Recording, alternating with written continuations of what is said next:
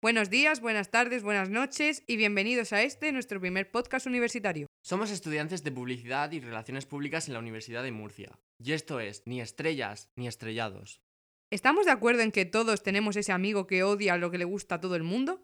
El que piensa que las películas de Nolan pues tampoco son para tanto. O al que le sangran los oídos cuando pone reggaetón, porque él solo escucha puro rap, puro trap, puro rock, puro todo lo que sea lo suficientemente bueno para su exquisito gusto musical. Yo conozco algunos así.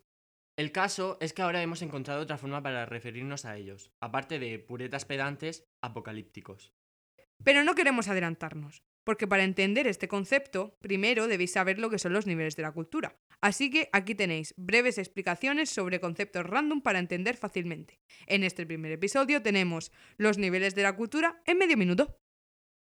Dwight MacDonald estableció la distinción entre los niveles intelectuales high, middle y lowbrow.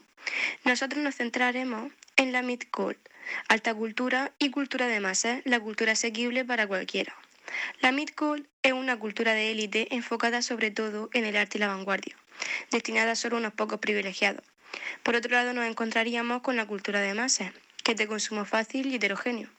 El ejemplo perfecto serían las historias de vampiros la novela Drácula de Bram Stoker, que nos presenta el vampiro más famoso de todos los tiempos.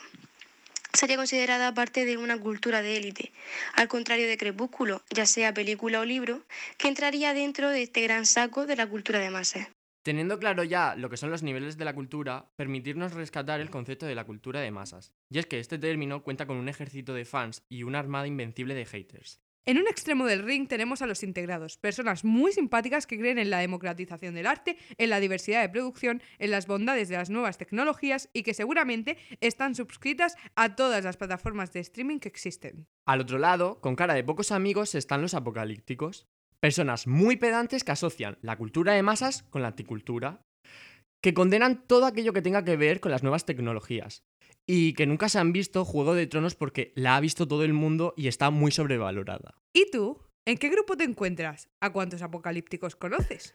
Déjanos tu respuesta en los comentarios y nos vemos en el próximo podcast.